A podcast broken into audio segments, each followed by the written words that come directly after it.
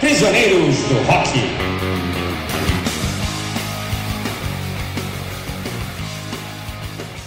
Olá, meus amigos, bem-vindos a mais um episódio do nosso podcast Prisioneiros do Rock. Aqui, Christian, meus amigos Jair e Felipe. E hoje nós vamos fazer mais uma vez um quadro que já se tornou um clássico neste nosso podcast, que é o quadro Um é pouco, dois é bom, três é bom demais. Um é pouco, dois é bom, três é bom demais.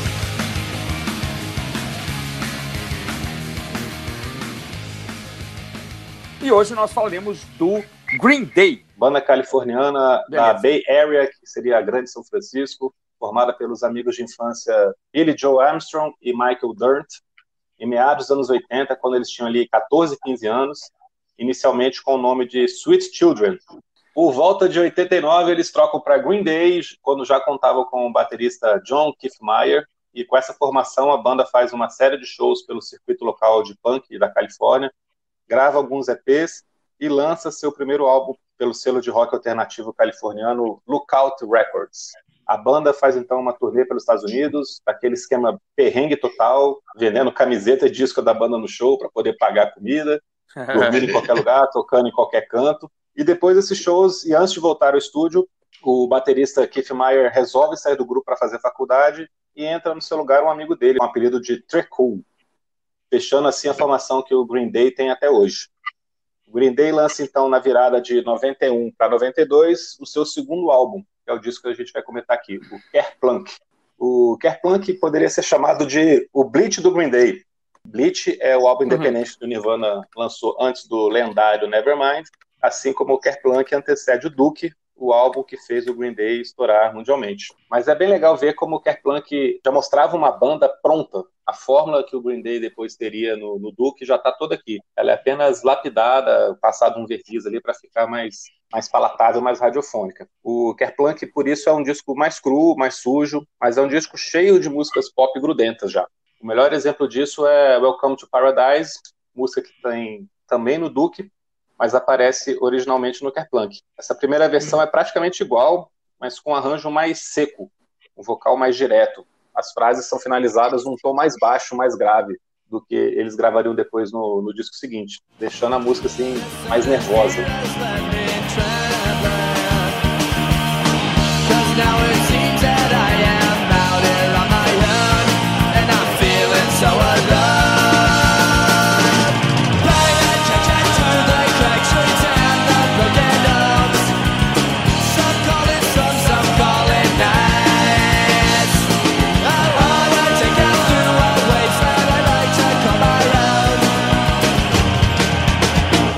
Outras grandes faixas são a música de abertura, 2000 Light Years Away, feita para então namorada do vocalista, que hoje é sua esposa, que mostra que os punks também amam, né? Fez a música para namorada que hoje é Outras faixas legais, Chrissy Road, 80, One of My Lies, todas já com aquela cara de Green Day mesmo, e melhores que 90% do que as bandas de pop punk fariam no final dos anos 90, tentando imitar o Green Day.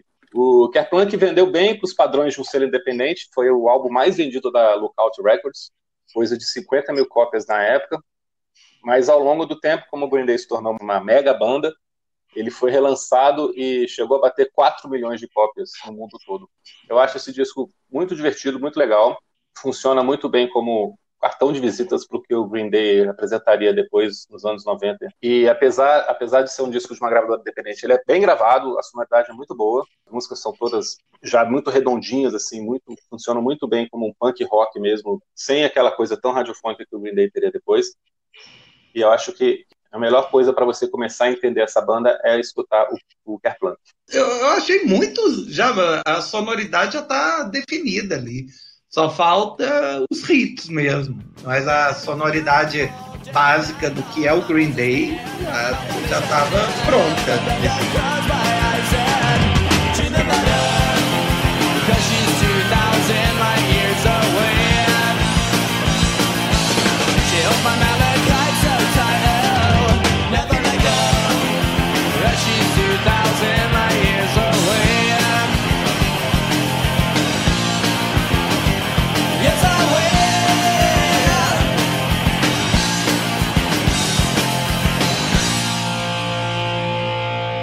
Sempre achei que, o, que todos os discos anteriores ao Duke fossem muito crus, ou fossem mais pesados e tal.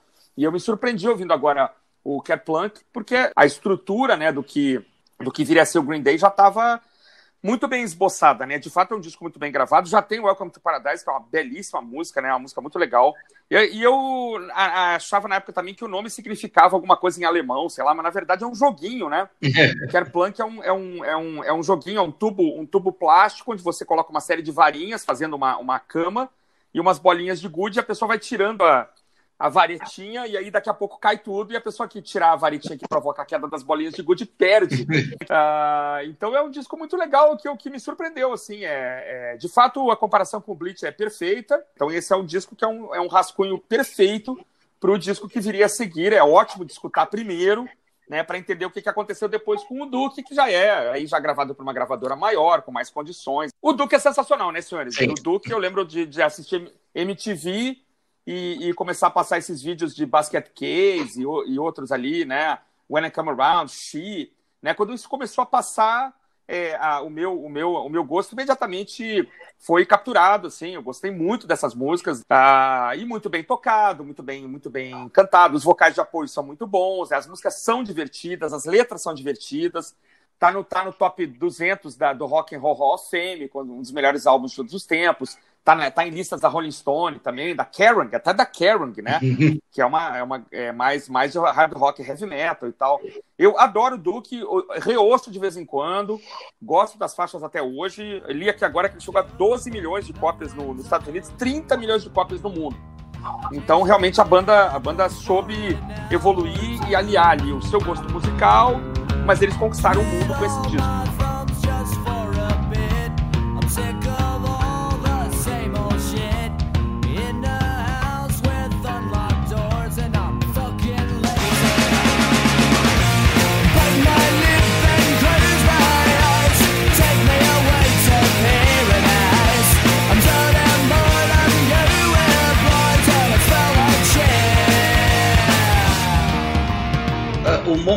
Inclusive, que eles lançaram, não, provavelmente não podia ser melhor até, né, para lançar. Os anos 90 foram provavelmente a última década é, rock, né, onde o rock realmente esteve mais em evidência, teve mais representatividade.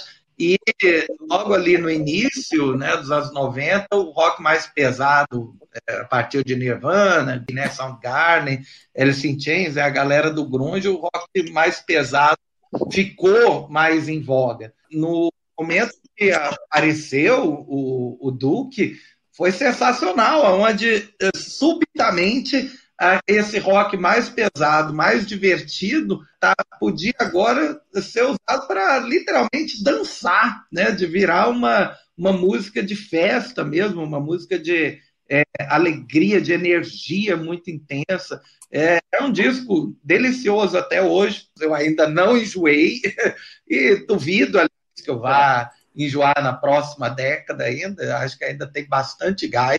Embora tenha aquela cara de um punk de traidor, né? Digamos assim, um punk de é, feito para super vender. Eu acho um, um disco, uma estética punk bem próxima da, é, da vertente, das vertentes lá dos anos 70. As músicas são bem produzidas, mas elas são curtas, elas são direto ao ponto, elas lidam com, com temas é, palatáveis para o jovem, né, para a pessoa que está ouvindo, e rapidamente quem ouve né, percebe que está ouvindo algo diferenciado.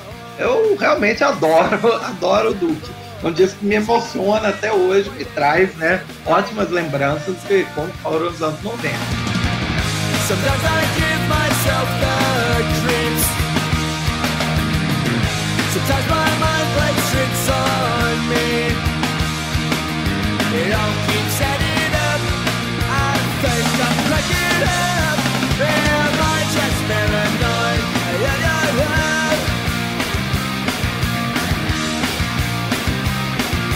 Ah, eu concordo, cara. Eu concordo com você. É um descasso. Eu talvez colocaria no top 3 de discos dos anos 90. Top 5, com certeza ele está. Melhores discos dos anos 90. E eu acho que o, o Duke teve um papel importante de tirar os holofotes do grunge na cena do rock. Uhum. Porque o grunge já tinha virado uma coisa muito chata nessa altura. Né? Já estava se levando muito a sério, já tinha perdido a graça do começo ali. Então, o Duke faz a gente lembrar como é bom a gente ter um rock que é divertido, que é enérgico, que a gente pode cantar alto, pular, colocar no carro numa altura absurda e ficar andando com esse disco no carro escutando. É um disco realmente muito divertido e funciona muito bem. A sucessão de músicas aqui é perfeita. Você vai ficando cada vez mais envolvido, cada vez curtindo mais o álbum. Eu acho que tudo funciona aqui para o disco realmente se tornar essencial, um dos melhores anos 90. É, aí a, a, banda foi alçada depois do ela foi alçada a primeira divisão do rock de forma estratosférica. Né? Passou a tocar em uhum. grandes festivais, passou a fazer turnês cada vez maiores, teve alguns é, hits menores ali nos anos 90, até que eles finalmente chegaram ao clássico Fundo do Poço, né? É, que é o disco Warning de 2000, que é, foi um fracasso. O disco não é tão ruim assim, mas, é, mas a crítica não gostou e foi o disco de baixíssima vendagem do Green Day. Então, é, a banda entrou assim nos anos 2000 com uma cobrança né, interna muito forte né, de fazer um sucessor decente, né, pelo menos. A ideia era fazer um disco que ia se chamar Cigarettes and Valentines. O disco já tinha começado a ser gravado, só que aí o material de o material gravado foi roubado. A parte foi recuperado depois, mas a a banda e o produtor decidiram que ah, não, a gente devia é, abandonar logo esse projeto, vamos recomeçar do zero. Um zero, entre aspas, óbvio. Né? Claro que eles aproveitaram é, faixas ou ideias que já estavam no Cigarettes and Valentines, mas eles resolveram fazer uma ópera rock. seja,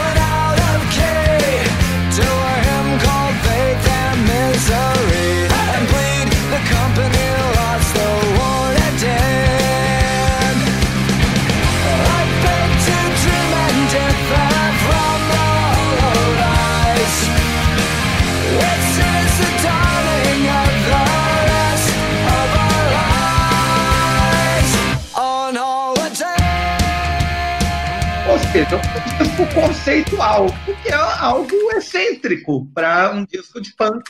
Um disco muito ambicioso, é, e aonde eles tentam fazer uma narrativa uma narrativa consistente, contar uma história né, ao longo aí das 13, de 13 faixas. É, duas das faixas, inclusive, duram mais de nove minutos é, que se a gente comparar com as músicas lá do Duke, onde X durava 2 minutos e 20 segundos, alguma coisa assim, é, 9 minutos é duração de rock progressivo. Foi considerado assim algo até excêntrico né, para a banda na época. O, a gravação do American Idiot foi feita ali na época que o contexto político era da guerra do Iraque e aquele fervor patriótico né, do pós-11 de setembro tinha arrefecido. Né? Então, o American Idiot, o próprio nome, né, já, já indica que é uma crítica ao que a situação né, política que estava acontecendo.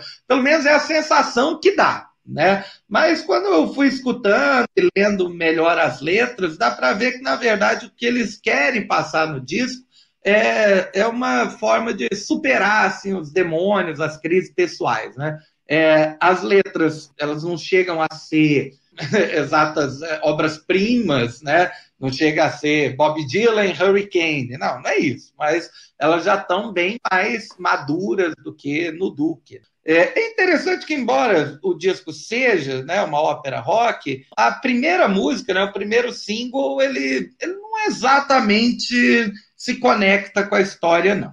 A história começa mesmo na segunda música, que é Jesus of Suburbia, que é o personagem né, o, da, da ópera rock, Jesus do subúrbio, e que tem aquele perfil clássico, né? Os pais não se dão bem, ele recorre ao álcool, às drogas, né? Para viver a, viver a vida dele. Segue depois com Holiday, que lembra a sonoridade clássica né, do Green Day dos anos 90 e emenda, né, Holiday emenda, inclusive o próprio clipe dela também emenda com Boulevard Broken Dreams, que é provavelmente a, a balada punk né, mais é, popular é, que, que eu me lembro. E essa é justamente a, a época em que aquele emo-core, né, ou seja, os emos, estavam né, começando a se popularizar. Né? E Boulevard of Broken Dreams parece ter sido quase feita para essa geração. Digamos que converteu toda aquela gente que gostava de se vestir de preto e olhar para baixo e ouvir aquelas músicas melancólicas, foi convertido né, para o Green Day. I walk a lonely road, the only one that I have ever known.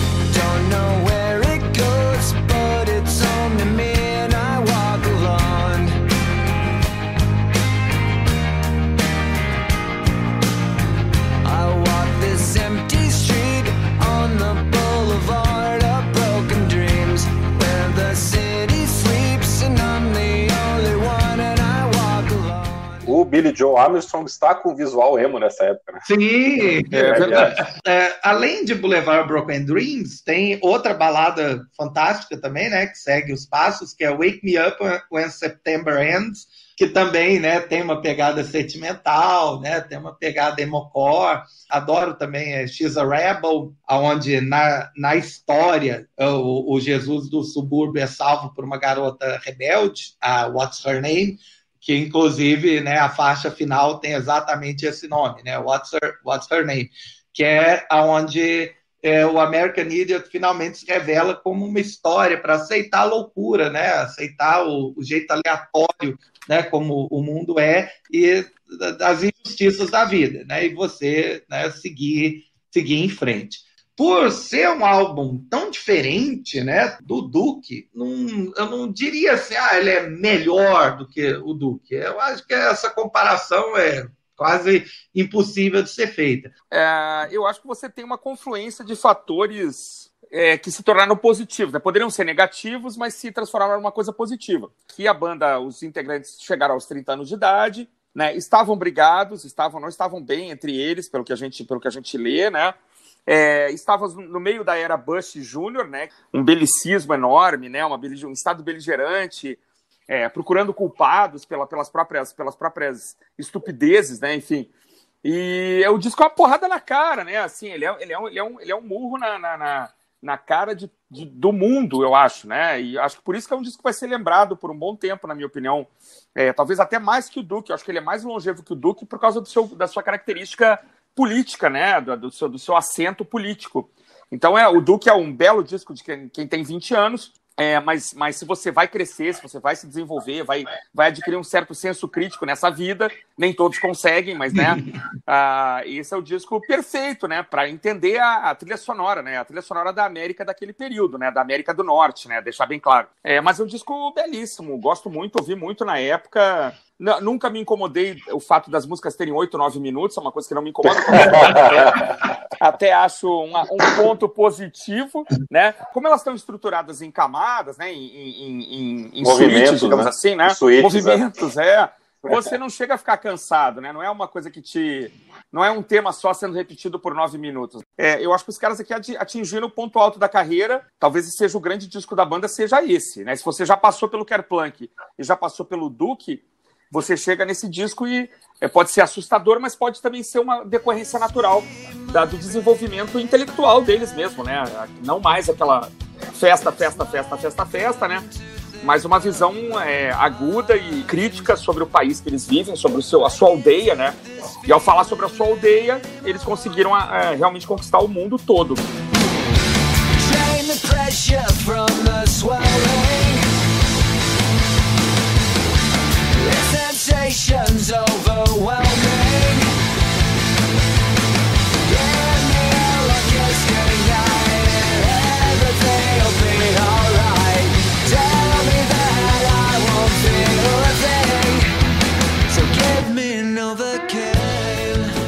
Primeira impressão que eu tive do American Idiot foi de surpresa total, porque eu vim acompanhando o Green Day até 97, que é o álbum Nimrod, e eu não escutei o Warning na época, não dei bola, porque já estava gostando do som da banda é. antes disso. Então, de 97 até o American Idiot foram sete anos, foi muito tempo. Uhum. E aí eles uhum. voltaram com esse disco que realmente eu me surpreendi, porque eu achei muito bom. Eles estão querendo ser, ser sérios, mas sem ser prepotentes, sem querer também ser muito didáticos nas explicações do, do porquê que eles estão fazendo isso. O Green Day não uhum. é uma banda de letras maravilhosas, como o Jair colocou, mas funciona bem aqui. Eu gosto demais de Deals of Suburbia, como você falou, uma música de nove músicas que a gente não sente passar, porque são cinco músicas dentro de uma só, né? Os, é, os movimentos aqui são bem diferentes entre si, muda o andamento completamente, mas funciona muito bem como uma música só. Mas eu acho que o, que o American Idiot ele é mais um grande álbum de canções do que uma ópera rock, do que um disco conceitual. Eu não acho que uhum. a história dos personagens esteja tão bem contada, assim, tão passo a passo e tal. Não é a preocupação mesmo deles de fazer isso, tanto que o final é uma coisa muito aberta, né? É. Mas uhum. como conjunto de canções que são interligadas, que tem toda essa dinâmica, ele funciona muito bem. Mais do que como ópera rock até.